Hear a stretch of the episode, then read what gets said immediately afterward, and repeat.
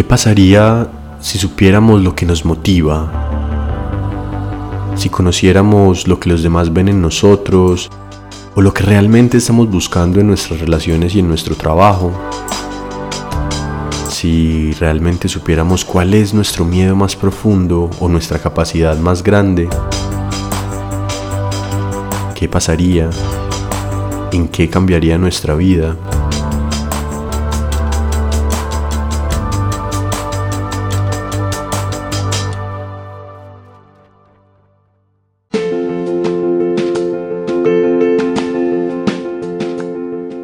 Qué tal sí? Un podcast con David Velázquez para hacer de la psicología una herramienta y, por qué no, abrirnos a una vida llena de posibilidades.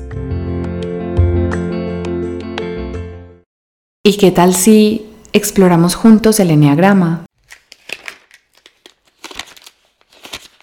Si miramos hacia atrás, nuestra forma de pensar y nuestra forma de sentir no es la misma de hace 10, 15 o 20 años. Tampoco es probable que tengamos los mismos intereses o los mismos valores. Las cosas que nos importan van cambiando con el tiempo o incluso la forma en que nos vemos a nosotros mismos también. Sin embargo, hay muchas cosas que sí permanecen. ¿Por qué? Cuando nacemos, llegamos al mundo con un temperamento son esas diferencias del comportamiento que tienen los bebés, como que hay unos más tranquilos, hay otros que de pronto son más explosivos o lloran más. Todas estas diferencias, este temperamento viene en nuestra genética y son más bien independientes de la crianza o del contexto en el que crecemos.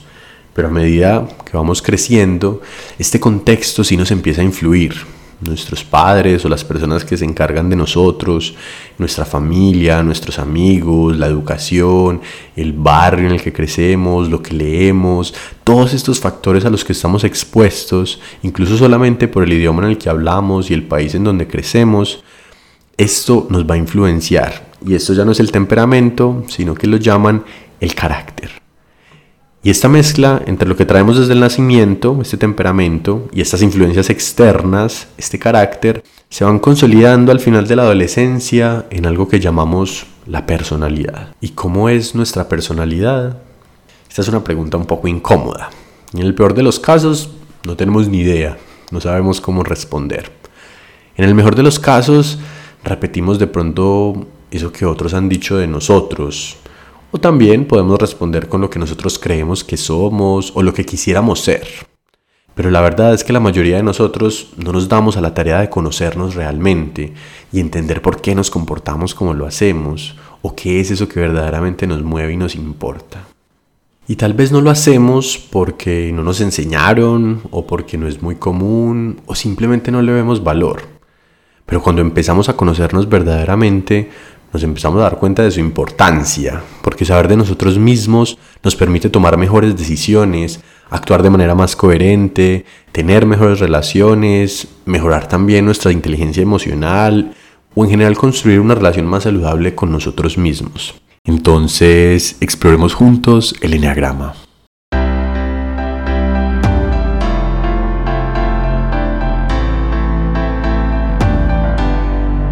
Conocernos es la manera más rápida para hacer cambios duraderos en nuestra vida.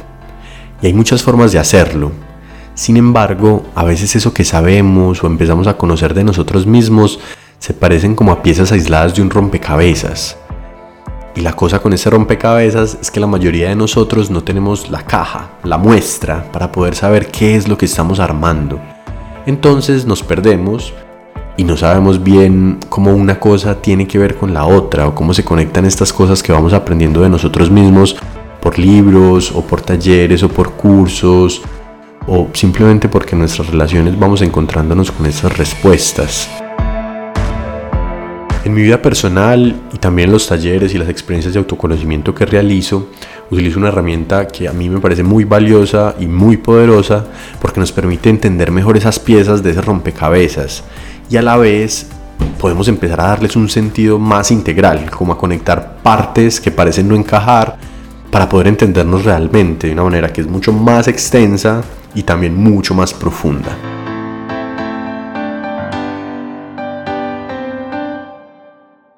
Y esta herramienta es el eneagrama.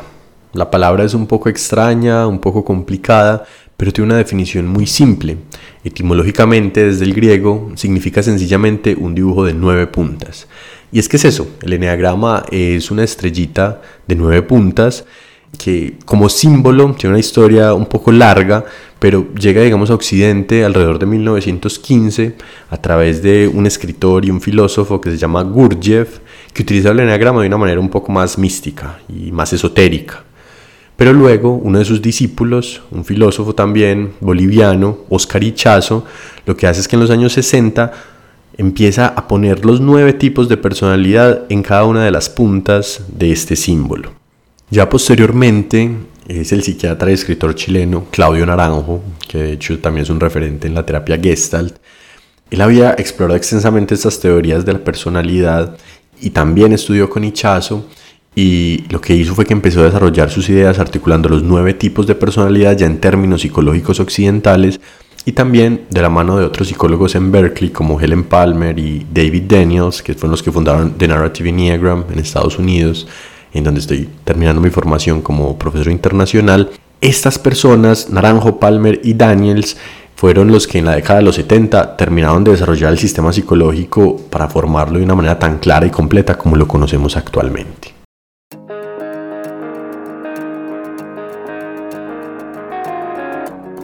En este sentido, el eneagrama que conocemos ahora es un mapa de nuestra personalidad y este mapa nos muestra la forma en que pensamos, la forma en que sentimos, cómo nos comportamos y también cuáles son esas motivaciones profundas que en el día a día aparecen en nuestra vida. Al mismo tiempo nos permite ver cómo nos relacionamos con nosotros mismos, cómo nos relacionamos con los demás y cómo nos relacionamos con el mundo. En este mapa hay nueve tipos de personalidad, uno por cada punta del símbolo. En cada punta de esa estrellita hay un tipo de personalidad. Y aquí es importante aclarar que inicialmente el trabajo con el enneagrama busca es empezar a hacernos unas buenas preguntas, ¿cierto? Se trata de iniciar y recorrer el camino del autoconocimiento. Preguntas, por ejemplo, como ¿a mí qué me motiva? O ¿a mí qué me gusta y por qué me gusta lo que me gusta? O ¿cuáles son mis miedos más profundos?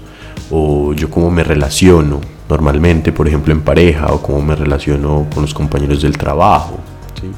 Cuando empezamos a acercarnos a estas preguntas y empezamos a encontrar algunas respuestas, nos damos cuenta de que hay ciertos patrones, de que en nuestra vida hay cosas que se repiten y aquí empezamos a encontrar el punto central y es que nuestra personalidad tiende a funcionar en piloto automático. Y empezar a encontrar estas respuestas es muy útil, pero nos puede pasar lo que, como les decía ahorita, son piezas aisladas de un rompecabezas que realmente no entendemos. Y lo bonito es que el enagrama nos va dando ese marco para poder eh, identificarlo de una manera más global. Porque esos patrones nos vamos dando cuenta al empezar a estudiar el enagrama que se parecen mucho a algunos de los tipos de personalidad. Y en ese proceso empezamos a identificarnos con alguno de estos tipos de personalidad. Aquí es importante aclarar que el objetivo del enneagrama no es tratar de encasillarnos, no es decir, yo soy un, tipo de personalidad 7 o un tipo de personalidad 9 o un tipo de personalidad 3. No se trata de encasillarnos, no se trata de ponernos etiquetas ni tampoco ponerle etiquetas a las personas en nuestra vida. Y sí se trata en cambio de empezar a hacer conciencia de esos patrones, porque aunque nosotros no queramos encasillarnos y ponernos etiqueta, lo que sí hace el eneagrama o el estudio del eneagrama lo que nos permite es ver esa casilla, como esa cajita desde la que normalmente vemos el mundo y cómo actuamos en piloto automático y que se llama nuestra personalidad. Claro, nuestra personalidad tiene muchas fortalezas, muchas capacidades, mucho que aportarle al mundo, pero también cuando funciona en automático puede ser gran causa de nuestros sufrimientos y nuestras limitaciones. Esto no significa que estos patrones o que la personalidad sea algo malo. No, simplemente son estrategias, son formas y la mejor forma que pudimos encontrar a medida que íbamos creciendo de ser, de relacionarnos con el mundo, con las personas, con nosotros mismos, de comportarnos. Sin embargo, muchos de esos patrones automáticos pudieron ser útiles antes, pero ahora en nuestro día a día y la manera en que los utilizamos se van volviendo contraproducentes. Y aquí nos encontramos con otro punto muy interesante del eneagrama y por eso les digo que es una herramienta muy valiosa, porque no solo nos habla o no solamente nos muestra la personalidad, sino que también nos enseña a trabajar con nosotros mismos. Por eso es tan importante primero querer conocernos, observarnos, hacernos este tipo de preguntas, recorrer el camino del autoconocimiento, que a veces es muy incómodo, pero que realmente es necesario para poder despertar la conciencia. Y esto de despertar la conciencia no es nada raro, es simplemente ser más conscientes. De hecho, el logo que yo utilizo para las experiencias en las que trabajo con el enneagrama, que se llama Prisma, es un ojo. Y este ojo abierto es precisamente ese símbolo de ese despertar conscientemente a, a las cosas que hago, a cómo pienso, a cómo me relaciono, a cómo siento en el día a día. Porque ese es el proceso de conocernos, es empezar a ver y a descubrir cosas que no teníamos ni idea sobre nosotros mismos. Entonces cuando utilizamos el eneagrama con una herramienta o como un espejo, este nos permite conocernos, nos permite entendernos, nos permite profundizar, nos permite despertar a esos aspectos que no conocíamos y que realmente si queremos llevar una vida más plena, más saludable, más responsable, tenemos que empezar por ser conscientes de estas cosas. Si no, seguiremos como robotcitos funcionando en automático. Y aunque el automático puede ser útil, normalmente no nos va a llevar hacia donde queremos. Entonces esta conciencia, estas ganas de conocernos a nosotros mismos es necesaria para poder trabajar con el eneagrama, para poder explorar el eneagrama, por un lado.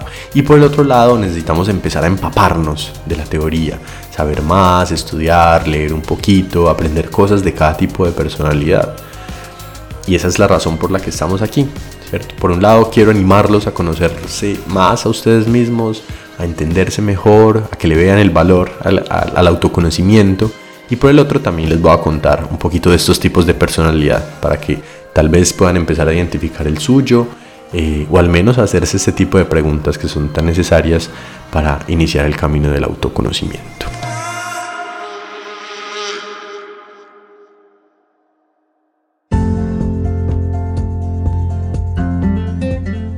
Esto fue ¿Y qué tal si? con David Velázquez. Si te gustó este episodio, compártelo con tus amigos, familiares y seguidores. Para saber más, ingresa a www.davidvelazquez.co o en las redes sociales como arroba davidvelazquez.co.